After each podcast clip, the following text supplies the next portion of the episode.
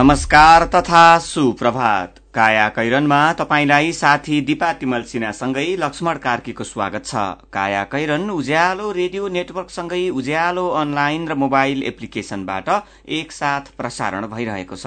आज दुई हजार चौहत्तर साल चैत उन्नाइस गते सोमबार सन् दुई हजार अठार अप्रेल दुई तारीक वैशाख कृष्ण पक्षको द्वितीय तिथि।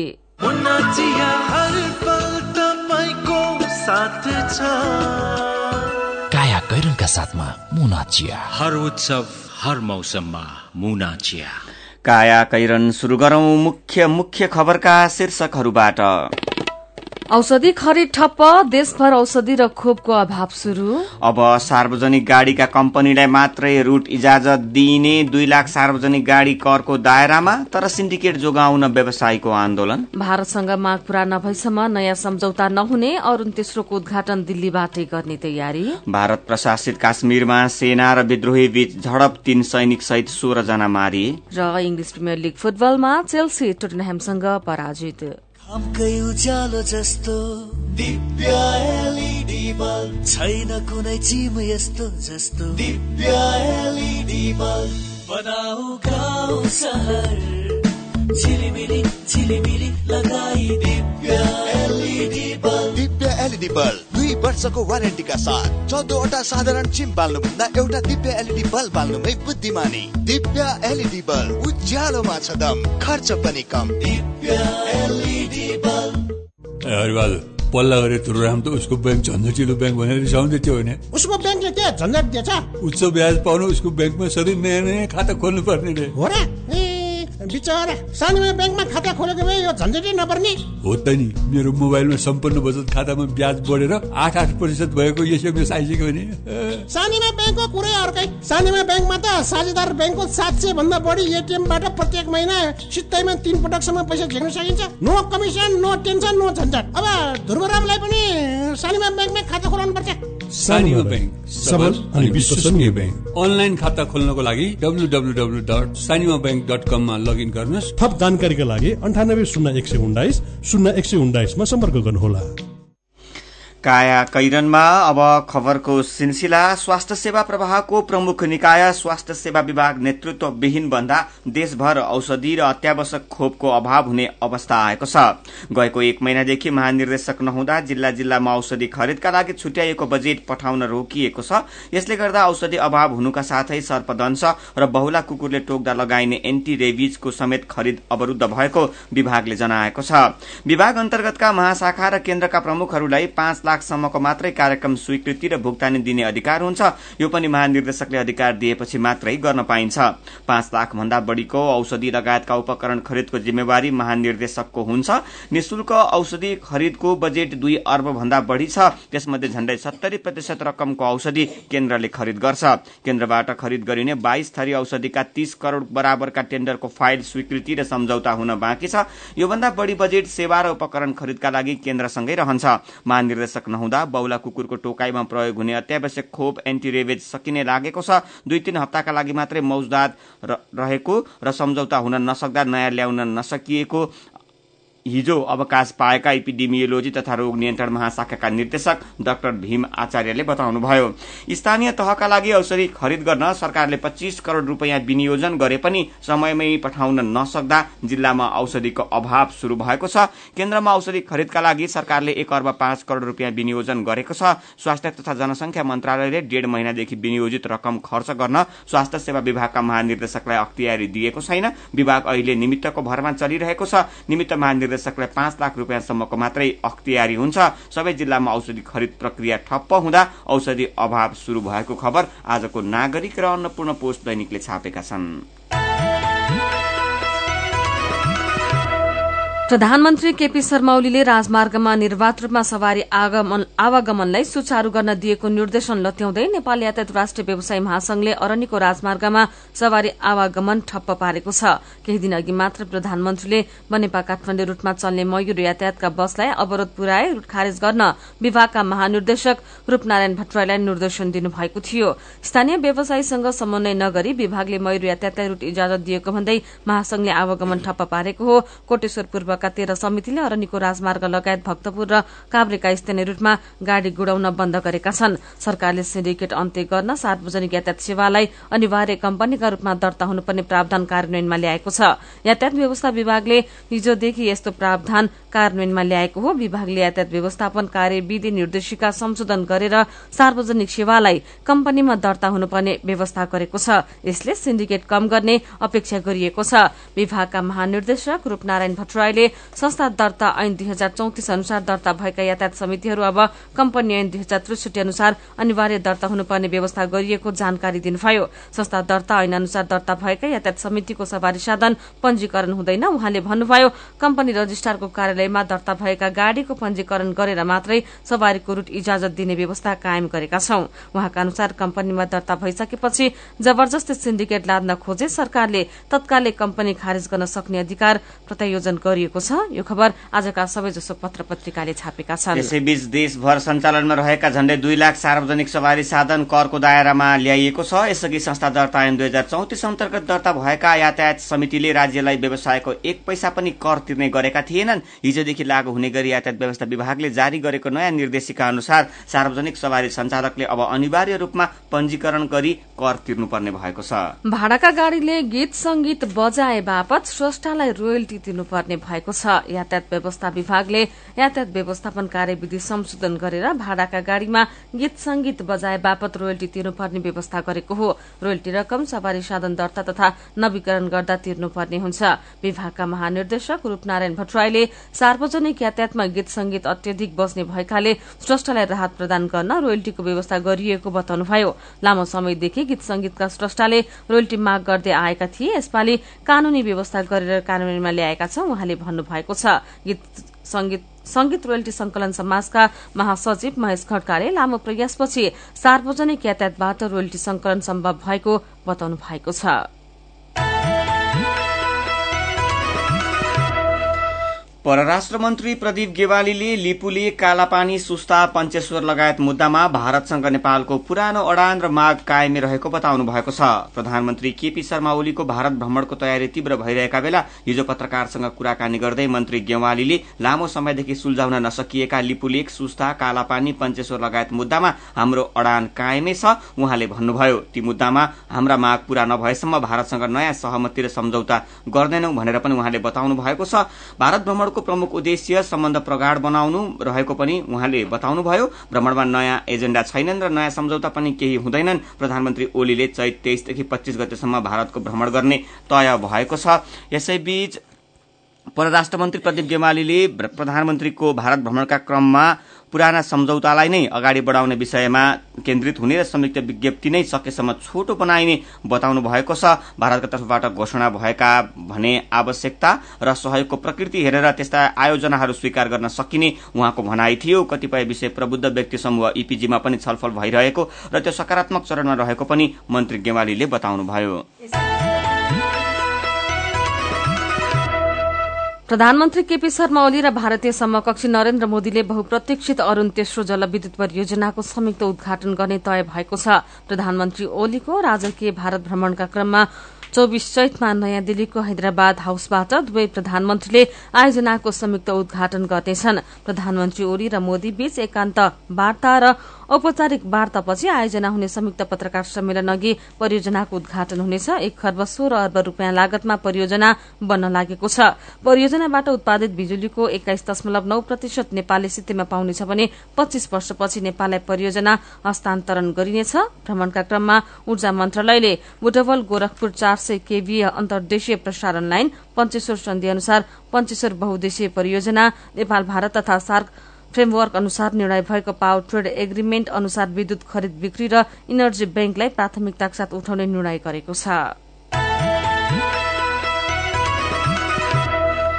काया कैरनमा रिपोर्टसँगै खबरको सिलसिला बाँकी नै छ। सुन्दै गर्नुहोला। काकी नमस्कार है नमस्कार। लौ हेर यो हरिलाई। अस्ति मात्रै यसको पसलमा आग लागि भयो। यसलाई भने केही चिन्तै छैन। के भएको यसलाई? मलाई केही भएको छैन काकी। काकीलाई थाहै रहन्छ। मैले त आफ्नो लघु व्यवसायको लघु बिमा कार्यक्रम मार्फत बिमा पो गरेको छु। नोक्सानी अनुसार बिमाको नियमभित्र रहेर क्षतिपूर्ति पाइहाल्छु नि। के को चिन्ता? लघु बिमा क्षतिपूर्ति? के भन्छ यो? ल काकी सुन्नुहोस्। लघु बिमा भनेको मानिसहरूको दैनिक जीवन तथा जीविकोपार्जनको क्रममा आइपर्ने विभिन्न प्रकारका जोखिमहरूबाट हुने आर्थिक नोक्सानीमा क्षतिपूर्ति दिने कार्यक्रम हो। ए अनि कस्ता जोखिमहरूमा लघु बिमाले सहयोग गर्छ त? लघु बिमा गरेमा विभिन्न कारणले हुने दुर्घटना तथा रोगहरूको उपचार बापत हुने औषधि उपचार खर्च प्राकृतिक प्रकोप आगलागी तथा अन्य कारणले हुने व्यक्तिगत सम्पत्तिको नोक्सानी। लघु व्यवसाय सञ्चालनको क्रममा हुने अनिश्चितता तथा नोक्सानी बाली तथा पशुधनमा हुने क्षति बापत क्षतिपूर्ति पाइन्छ। ए ए अनि यस्तो सुविधा कसरी लिन सकिने रहेछ त? कसले पाउने हुन्? फेरि बिमा गर्दा खर्च पनि त लाग्ला नि। लघु वित्त कार्यक्रममा सहभागी ग्राहकहरूले स्थानीय स्तरमा सञ्चालित लघु वित्त संस्थाहरू मार्फत लघु बिमाको सेवा लिन सक्छन् यस बिमा कार्यक्रमको बिमा शुल्क न्यून हुने भएकोले थोरै खर्चमा भविष्यमा आउन सक्ने आर्थिक जोखिमको सजिलै व्यवस्थापन गर्न सकिन्छ काकी ओहो लौ गजबकै कुरो रहेछ। अब हामी सबैजनाले लघु बिमा कार्यक्रममा सहभागी भई आफ्नो र परिवारको जीवन सुरक्षित पार्नुपर्छ। ए बाबु यो कुरो त सबै गाउँलेहरूलाई भन्दै है। लघु बिमा गरौँ ढुक्क रहौँ। युके एड सक्षमको सहकार्यमा नेपाल विमक संघद्वारा जारी सन्देश।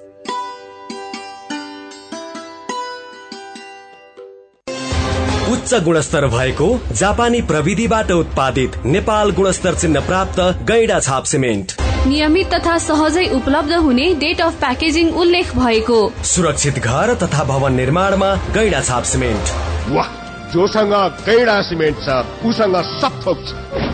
उदयपुर सिमेन्टद्वारा उत्पादित कैडा सिमेन्ट इतिहास साक्षी छ।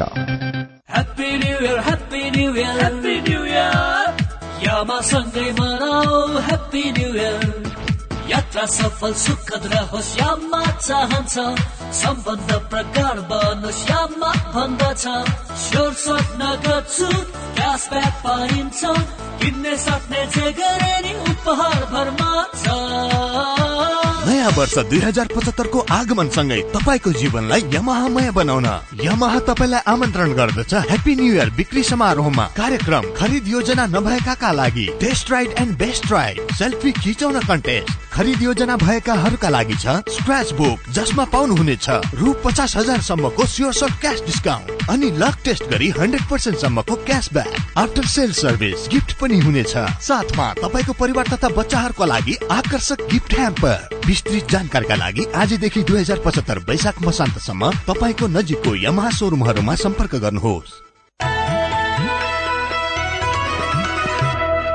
उज्यालो रेडियो नेटवर्कसँगै उज्यालो अनलाइन र मोबाइल एप्लिकेशनमा प्रसारण भइरहेको काया कैरनमा तपाईँलाई फेरि स्वागत छ। यतिन्जेल हामीले औषधि खरिद ठप्प हुँदा देशभर औषधि र खोपको अभाव शुरू अब सार्वजनिक गाड़ीका कम्पनीलाई मात्रै रूट इजाजत दिइने भारतसँग माग पूरा नभएसम्म नयाँ सम्झौता नहुने लगायतका खबर प्रस्तुत गर्यौं। शेरबहादुर देउवा नेतृत्वको सरकारले भूकम्प प्रभावित र बाढ़ी पीड़ितलाई थप एक लाख रूपियाँ अनुदान दिने निर्णय गरेको भनेर झूट बोलेको खुलासा भएको छ। गएको दश माघको मन्त्री परिषद बैठकले भूकम्प प्रभावितले पाउने अनुदान रकम तीन लाखबाट बढ़ाएर चार लाख पुर्याउने निर्णय भएको सार्वजनिक गरिएको थियो तर मन्त्री परिषदको माइनेटमा यो निर्णय उल्लेख गरिएको छैन। मुख्य सचिव लोकदर्शन रेग्मीले पनि घुमाउरो भाषामा त्यस्तो निर्णय नभएको संकेत गर्नु भएको छ। भूकम्प प्रभावितका बारेमा निर्णय भएको हो भने त्यो प्रधानमन्त्री तथा मन्त्री परिषद कार्यालयको वेबसाइटमै हुन्छ। त्यहाँ हेर्नुहोस् त्यहाँ छैन भने कुनै पनि निर्णय भएको छैन भन्ने बुझ्नुहोस् उहाँले भन्नुभएको छ। मन्त्री परिषद कार्यालयको वेबसाइटमा यस्तो निर्णय भएको कतै उल्लेख गरिएको छैन। तत्कालीन सरकारका एक वरिष्ठ मन्त्रीले पनि भूकम्प प्रभावितलाई थप अनुदान दिने निर्णय नभएको बताएका छन्। देवा सरकारले गरेको पैंसठी वर्ष पुगेका ज्येष्ठ नागरिकले वृद्ध भत्ता पाउने निर्णय पनि कार्यान्वयन नहुने भएको छ। मन्त्री परिषदले गरेको निर्णय अनुसार तत्कालीन सरकारले कार्यविधि नबनाएको र अहिलेको सरकारले त्यसको स्वामित्व नलिएपछि निर्णय अलपत्र परेको हो। वृद्ध भत्ता पाउने उमेर घटाएर पैंसठी वर्ष कायम गर्ने निर्णय एक फागुनदेखि कार्यान्वयन गर्नुपर्ने थियो तर त्यसका लागि पुरानो कार्यविधि संशोधन गरी नयाँ कार्यविधि बनाउनु पर्थ्यो। फागुनको पहिलो हप्ता देवा सरकार परिवर्तित भई नयाँ सरकार बन्ने स्थिति थियो। सत्ताइस फागुनमा वृद्ध भत्ताको निर्णय कार्यान्वयन कसरी गर्ने भनेर प्रधानमन्त्री निवास बालवाटारमा अनौपचारिक छलफल भने भएको थियो। यस्तै संघीय संरचनाका लागि भन्दै नेपाल प्रहरीले माग गरेको बाइस हजार थप दरबन्दीको फाइल गृह मन्त्रालयमा अड्किएको छ। प्रहरीले गएको साउनमा संघीय संरचनाका लागि भन्दै एआईजीदेखि सिपाहीसम्मको नयाँ दरबन्दी माग गरेको थियो। राज्यकोषमा आर्थिक भार कम गर्न र कार्य सम्पादन चुस्त बनाउन थोरै संख्यामा संसदीय समिति बनाउनु पर्ने चौतर्फी सुझावलाई लत्याउँदै प्रतिनिधि सभामा दश समिति गठन गरिने भएको छ। मन्त्री बन्न नपाएका नेतालाई सभापति बनाएर चित्त बुझाउन संख्या बढ़ाइएको हो। नियमावली मसौदा समितिको हिजो बसेको बैठकमा अन्तर्राष्ट्रिय सम्बन्ध कानून न्याय र मानव अधिकार कृषि सहकारी र प्राकृतिक स्रोत अर्थ सार्वजनिक लेखा राज्य व्यवस्था शिक्षा र स्वास्थ्य महिला र सामाजिक विकास उद्योग वाणिज्य र श्रम र विकास समिति बनाउने सहमति भएको खबर आजको कान्तिपुर दैनिकले छापेको छ। दुर्गमका स्थानीय तहमा ओडा कार्यालय भवन नहुँदा ओडा अध्यक्षले झोलामा छाप र लेटर प्याड बोकेर सार्वजनिक स्थलबाटै सेवा प्रवाह गर्ने गरेका छन्।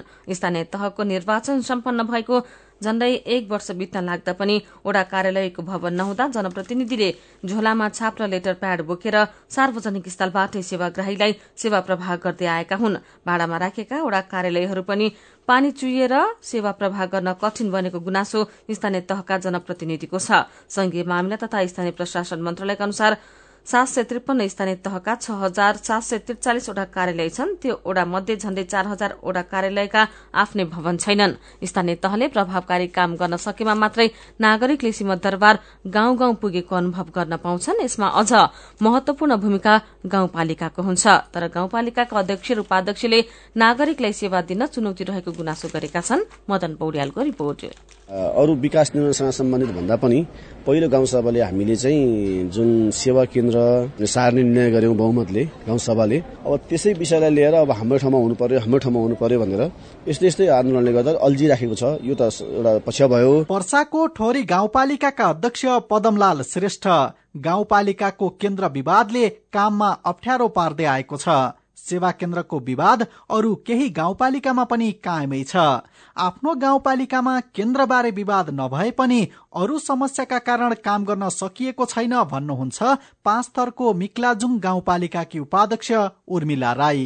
सेवाग्राहीहरूलाई सेवा दिन सहज भइरहेको छैन। त्यसको मुख्य कारण चाहिँ के भन्दाखेरि कर्मचारीहरूको चाहिँ आवश्यकता छ भनेको अपुग छ। एउटा सचिवले दुईटा वडाहरू हेर्नु परिरहेको छ। तीनवटा वडा पनि हेर्नु परिरहेको छ। त्यो अवस्थामा सेवाग्राहीहरूलाई सहज तरिकाले हामीले सेवा दिन सकिरहेको छैनौँ जनप्रतिनिधि आएको महिनौ भइसक्यो।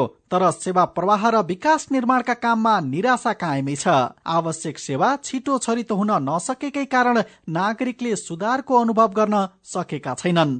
धेरै जसो गाउँपालिकाका अध्यक्ष उपाध्यक्षले सेवा प्रभावकारी हुन नसकेको स्वीकार गर्दै आएका छन्। गाउँपालिकाले भोगेका धेरै समस्या पनि उस्तै उस्तै छन्। गुल्मीको छत्रकोट गाउँपालिकाका अध्यक्ष मधुकृष्ण पन्त। सबै विषयगत शाखाको हिसाबले तयारी भइ नसकेको अवस्थाले पनि केही प्रक्रियामा ढिलडाल भएको देशभरिको आम स्थिति हो भन्ने म बुझ्छु। यो सच्चाइ हो। अहिलेको साधन स्रोत त सीमित नै छ। आखिर बजेट चाहिन्छ अनि स्थानीय आमदानीको स्रोत एकैचोटि हात्तै त बढ्दैन। स्रोतको खोजी गर्नु पर्यो। यसैले स्थानीय स्रोत साधनहरू छन् तर त्यसलाई परिचालित भइसकेको नसकेको अवस्था छ। देशभर चार सय साठीवटा गाउँपालिका छन्। हरेक गाउँपालिकामा कम्तीमा पाँच र बढीमा एक्काइसवटासम्म ओडा रहेका छन्। धेरै गाउँपालिका साबिकका गाविस जोडिएर बनेका छन् भने साबिकका गाविस ओडाका रूपमा रहेका छन्। संरचना जस्तो सुकै भए पनि नागरिकले चाहेको प्रभावकारी सेवा नै हो। यी गाउँपालिकामा सेवा प्रवाहको अधिकार पुग्नु भनेको सेवाग्राही र सेवा दिने निकाय बीचको दूरी घट्नु हो। नागरिकले नजिकको सरकारबाट सहजै सेवा लिन सक्नुपर्छ तर जनशक्तिको अभाव विभिन्न निकाय बीच समन्वय जनप्रतिनिधिको क्षमता जनप्रतिनिधि र कर्मचारी बीचको मनमुटाव अनि जवाबदेहिताको अभाव भने खड्किएको छ। उदयपुरको रौतामाई गाउँपालिकाकी उपाध्यक्ष कुमारीज्यू ठकुरी। गाउँपालिका भरिमा काम गर्ने जुन युनिट छ कर्मचारीको अनि जनप्रतिनिधिहरूको जुन युनिट छ त्यो युनिट एकदम सकारात्मक सोच लिएर अघि बढ्नुपर्छ एउटै विचारधारा लिएर अघि बढ्नुपर्छ। अनि मात्रै जनताको काम गर्न सहज हुन्छ। आफ्नो ठाउँको विकास गर्ने आश्वासन दिएर चुनिएका जनप्रतिनिधिले यो भएन र त्यो भएन भनेरै दैनिकी बिताउनु पर्ने अवस्था छ। के गर्ने के नगर्ने भन्ने अन्यल कायमै देखिन्छ। तर शक्ति र स्रोत तल्लो तहमै पुग्दा पनि नागरिक निराश हुनु राम्रो होइन। जनप्रतिनिधिले प्राप्त अधिकारको कार्यान्वयन गर्न नसक्ने अनि केन्द्रलाई दोष दिएर उम्किन भने पक्कै मिल्दैन। मेरो पनि भन्नु छ। अर्थमन्त्रीले सार्वजनिक गरेको श्वेत पत्रमा देशको ढुकुटी रित्तिएको भनिएको छ। यसै विषयमा कृष्ण पाण्डे लेख्नुहुन्छ पुँजीगत खर्च भएकै छैन। विकास बजेटको अवस्था पनि निराशाजनक नै छ। अनि तपाईँ भन्नुहुन्छ देशको ढुकुटी सकियो। विकास नै नहुँदा पनि रित्तिने ढुकुटी विकासले गति लिँदा के हुने होला कुन्नी अहिलेको अवस्थाले त सरकारले भन्दै आएको समृद्धिमा ब्रेक लाग्ने पो देखियो। फरक प्रसंगमा मगर इन्द्र लेख्नुहुन्छ विधा कटौती गर्ने सरकारको निर्णय मलाई त एकदमै ठिक लाग्यो।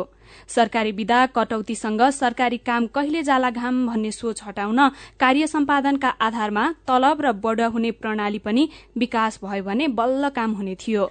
सुमन वान्तवा राई लेख्नुहुन्छ युवा स्वरोजगारका भाषण गरेर नथाक्ने सरकारको ध्यान कोरिया जान फारम भरेका बयासी हजार युवातर्फ गयो कि गएन कुन्नी? नेपालबाट युवा पलायन हुन शुरू भएको बेलामा पनि तत्कालीन सरकारले समृद्धिकै भाषण गरेको थियो।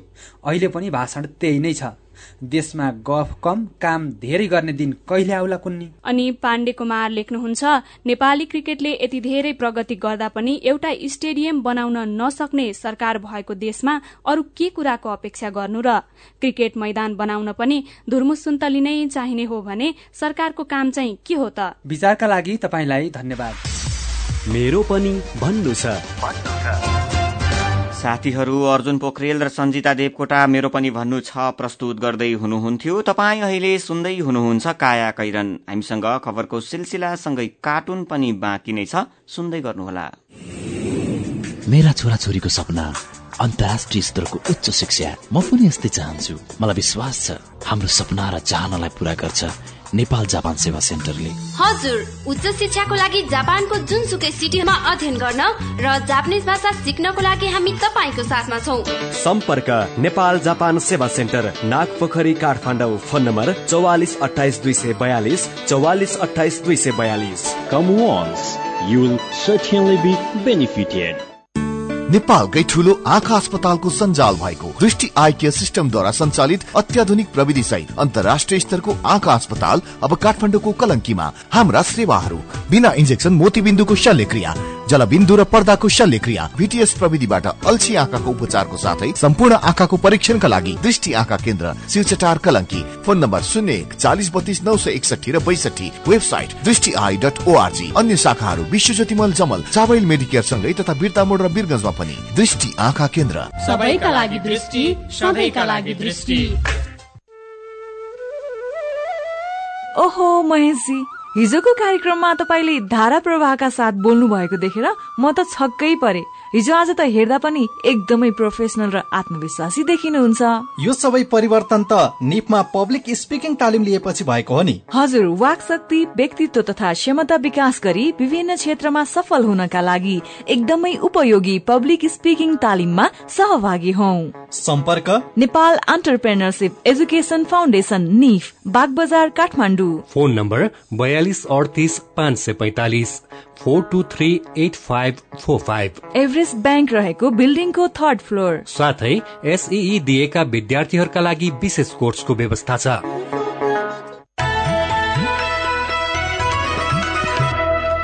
सीधा कुरा प्रष्ट विचार। काठमाडौँमा नब्बे मेगाहर्ज उज्यालो रेडियो नेटवर्क मार्फत देशभरिका विभिन्न एफएम स्टेशन तथा उज्यालो अनलाइन र मोबाइल एप्लिकेशनमा प्रसारण भइरहेको काया कैरनमा तपाईंलाई फेरि स्वागत छ। अब बाँकी खबर। सर्वोच्च अदालतले पूर्व प्रधान न्यायाधीश गोपाल पराजुलीले राष्ट्रपति विद्यादेवी भण्डारीलाई बुझाएको राजीनामामाथि भएको कार्यवाहीबारे जानकारी गराउन राष्ट्रपतिको कार्यालयलाई आदेश दिएको छ। अवकाश उमेर हद विवादमा मुछिएपछि न्याय परिषदले पदमुक्त भएको जानकारी गराए लगत्तै पराजुलीले राष्ट्रपति समक्ष राजीनामा बुझाउनु भएको थियो। सर्वोच्च अदालतमा न्यायाधीश केदार प्रसाद चालिसेको एक इजलासले पराजुलीले बुझाएको राजीनामापछि राष्ट्रपतिबाट भएको कार्यवाही र पत्रचारबारे जानकारी गराउन भनिएको छ। राष्ट्रपति कार्यालयले गएको एक चैतमा पराजुलीले राजीनामा दिएको जानकारी गराउँदै प्रेस विज्ञप्ति प्रकाशित गरेको थियो। अब विदेशको खबर भारत प्रशासित काश्मीरमा सुरक्षाकर्मीको कारवाही अभियानमा एघारजना विद्रोही लडाकु मारिएका छन्। सोपियाँ जिल्लामा सेनाले कारवाही अभियान चलाएको हो। यो जिल्लाको कच्चडोराका झण्डै तीन हजार मानिस गाउँमा घेराबन्दीमा रहेको भारतीय संचार माध्यमले जनाएका छन्। कारवाही अभियानमा तीनजना सैनिक र दुईजना गाउँलेको पनि ज्यान गएको छ। विद्रोही लडाकु त्यो गाउँमा लुकेको सूचना आएपछि सेनाले कारवाही अभियान चलाएको दावी गरेको छ। दोस्रो विश्वयुद्धका समयमा जापानको हवाई आक्रमणका कारण डुबेको बेलायतको यात्रु भागपानी जहाज पचहत्तर वर्षपछि श्रीलंकाको समुद्री तटमा फेरि तैरिएको छ। एसएस सेकिङ नामक दिएको पानी जहाज श्रीलंकाको पनडुब्बी चालकहरूको एउटा समूहको सहयोगमा फेरि तैरिएको हो जहाजमा सवार यात्रु र कार्गोलाई सन् उन्नाइस सय बयासीमा उद्धार गरिएको थियो। अब केही खेल खबर। धनगढ़ी प्रिमियर लीग क्रिकेट अन्तर्गत हिजोका खेलमा अत्तरिया र महेन्द्रनगरले सहज जित हात पारेका छन्। अत्तरियाले कम स्कोरको खेलमा रूपन्देहीलाई नौ विकेटले पराजित गर्दा मध्यम स्कोरको खेलमा महेन्द्रनगर युनाइटेड विराटनगर किङ्सलाई पराजित गर्न सफल भएको हो। सर्वाधिक पुरस्कार राशिको मदन भण्डारी गोल्ड कपको उपाधिका लागि मनाङ मर्स्याङदी क्लब र थ्री स्टार क्लब खेल्ने भएका छन्। हिजो भएको खेलमा आयोजक मदन भण्डारी स्पोर्ट्स एकाडेमीलाई एक शून्य गोलले पाका लगाउँदै थ्री स्टार उपाधि नजिक पुगेको मनाङले भने सुनौलो संगमलाई पाँच शून्य गोल अन्तरले पराजित गर्दै फाइनलमा पुगेको। यस्तै सर्लाहीको बागमतीमा आयोजना भएको दोस्रो Rajarshi Janak gold cup football प्रतियोगिताको फाइनल खेल विवादका कारण अवरूद्ध भएपछि आयोजकले हिजो खेलाउने निर्णय गरे पनि त्रिभुवन आर्मी क्लबले सुरक्षाका कारण खेल्न नमानेपछि सुदूरपश्चिम एघारलाई विजेता घोषणा गरिएको छ। टोटनह्यामसँग तीन एकले पराजित भएपछि चेल्सीको च्याम्पियन्स लीग फुटबलको यात्रामा धक्का लागेको छ। अर्को सिजनको च्याम्पियन्स लीगमा स्थान बनाउन महत्वपूर्ण रहेको गैरातीको खेलमा चेल्सीले एक गोलको अग्रता जोगाउन सकेन। तीसौं मिनटमा अल्भाटो अल्भारो मोराटाले गोल गर्दै चेल्सीलाई अग्रता दिलाएका थिए। पहिलो हाफ एक एक गोलको बराबरीमा सकिएको खेलमा टोटनह्यामले दोस्रो हाफमा दुई गोल थपेको थियो। जितसँगै टोटनह्यामले अर्को सिजनको च्याम्पियन्स लीगको दावेदारी भने बलियो बनाएको छ। सात खेल बाँकी रहेको अवस्थामा गैरातीको नतिजाले चेल्सी टोटनह्याम भन्दा आठ अङ्क अङ्कले पछि परेको छ। प्रतियोगितामा आर्सनलले स्टोक सिटीलाई तीन शून्यले हराएको छ। घरेलु मैदान इमिरेट्स स्टेडियममा भएको खेलमा आर्सनललाई जिताउन पिया एमिरिक ओबायाङले दुई तथा अलेक्जान्द्रे लाकाजेटीले एक गोल गरे। जितपछि एकतीस खेलबाट एकाउन्न अङ्क बनाएको आर्सनलले शीर्ष चारमा पुग्ने मौका कायमै राखेको छ। काया कैरनमा अब केही खबर संक्षेपमा। सत्तारूढ़ दल नेकपा एमाले प्रतिनिधि सभाको चुनावमा समानुपातिकतर्फ गरेको निर्वाचन खर्चको विवरण अझै पनि निर्वाचन आयोगमा बुझाएको छैन। अवैध ढंगले सञ्चालन भइरहेको बालुवा खानीलाई गोदावरी नगरपालिकाले दर्ता गरेर वैधानिकता दिन लागेको खुलासा भएको छ। नगर प्रमुख गजेन्द्र महर्जनको पहलमा गोदावरी आठ डुकु छापमा रहेको बागमती किनारमा गएको दुई वर्षदेखि सञ्चालित अवैध बालुवा खानीलाई वैधानिकता दिन लागेको हो। यो खबर ललितपुरको हो। रोजगारीका लागि संयुक्त अरब इमिरेट्स अर्थात युएई जाने कामदारका लागि शुरू गरिएको प्रहरी रिपोर्ट झण्डै साढे एक महिनापछि खारेज गरिएको छ। भौगोलिक सामाजिक दृष्टिले सबैभन्दा गरीब मानिएको कर्णाली प्रदेशमा अठार हजार मेगावाटको विद्युत क्षमता रहेको सर्वेक्षणले देखाएको छ। सीमावर्ती भारतीय जिल्ला महाराजगंजका केही स्थानमा पञ्चीमा बर्ड फ्लू देखिएसँगै रूपन्देही पनि बर्ड फ्लूको उच्च जोखिममा परेको छ। सीमावर्ती भारतीय बजारका कुखुरा बर्ड फ्लूको जीवाणु फेला परेको प्रमाणित भएसँगै रूपन्देहीमा रोगका बारेमा सतर्कता अपनाउन शुरू गरिएको छ। गएको सात महिनामा देशको कुल विदेशी विनिमय संचित तीस अर्ब रूपियाँले घटेको छ। आयात लगायत विभिन्न माध्यमबाट विदेशी मुद्रा बाहिरिने क्रम धेरै बढेपछि कुल विदेशी मुद्रा संचित घटेको हो। काया कैरनमा अब पालो उखानको। जुन देखे जुनै राम्रो घाम देखे घामै राम्रो। उज्यालो रेडियो नेटवर्कबाट प्रसारण भइरहेको काया कैरन सक्नु अघि मुख्य मुख्य खबर फेरि एकपटक। औषधि खरिद ठप्प देशभर औषधि र खोपको अभाव शुरू अब सार्वजनिक गाड़ीका कम्पनीलाई मात्रै रूट इजाजत दिइने दुई लाख सार्वजनिक गाड़ी करको दायरामा तर सिन्डिकेट जोगाउन व्यवसायीको आन्दोलन। भारतसँग माग पूरा नभएसम्म नयाँ सम्झौता नहुने अरूण तेस्रोको उद्घाटन दिल्लीबाटै गर्ने तयारी। भारत प्रशासित काश्मीरमा सेना र विद्रोही बीच झडप तीन सैनिक सहित सोह्र जना मारिए। र इङ्ग्लिस प्रिमियर लिग फुटबलमा चेल्सी टोटनह्यामसँग पराजित। अब कार्टुन आजको कान्तिपुर दैनिकमा अविनले बनाएको गजब सभा। शीर्षकको कार्टुन हामीले लिएका छौं। यसले यातायात व्यवसायको सिन्डिकेट र त्यस क्रममा संघ लगायतका नाममा व्यवसायीले गर्ने ज्यादती बारे यो कार्टुनले व्यङ्ग्य गरेको छ। नयाँ कम्पनीलाई अनुमति दिँदा पनि आफूहरूलाई सोध्नुपर्ने र अनुमति लिनुपर्ने व्यवसायीको अचम्मको माग छ। अनि माग पूरा भएन भने भनेर उनीहरूले गाड़ी चलाउनै छोडेर आन्दोलन गरिरहेका छन्। यहाँ यस्तै अवस्था छ। एउटा गाड़ीलाई ढुङ्गाले हानिएको छ। गाड़ीको सिसा जराम जुरुम फुटेको छ। गाड़ीको छेउबाट दुईजना व्यक्ति हिँडिरहेका छन्। नयाँ गाड़ी किन फुटाएको होला भनेर उनीहरू चकित पनि भएका छन्। अनि त्यसमध्ये एकजनाले चाहिँ यो गाडी किन फुटाइएको भनेर बुझ्न खोजेका छन्। अनि सँगै रहेका अर्का व्यक्ति चाहिँ उनलाई सम्झाउँदैछन् यसरी। यसले रुट पर्मिट पाएकोले लुट पर्मिटमा असर पुग्यो भन्दै फुट पर्मिट दिया रे सिन्डिकेटले। आजको काया कैरन सकिएको छ। काया कैरन सुन्नु भएकोमा तपाईँलाई धन्यवाद। उज्यालो रेडियो नेटवर्कमा केही बेरपछि प्रसारण हुन्छ। बिहानी रेडियो पत्रिका उज्यालो फल्चा। काया कैरनबाट प्राविधिक साथी मनोज विष्टसँगै दिपा तिमल सिन्हा र लक्ष्मण कार्की विदा हुन्छौ।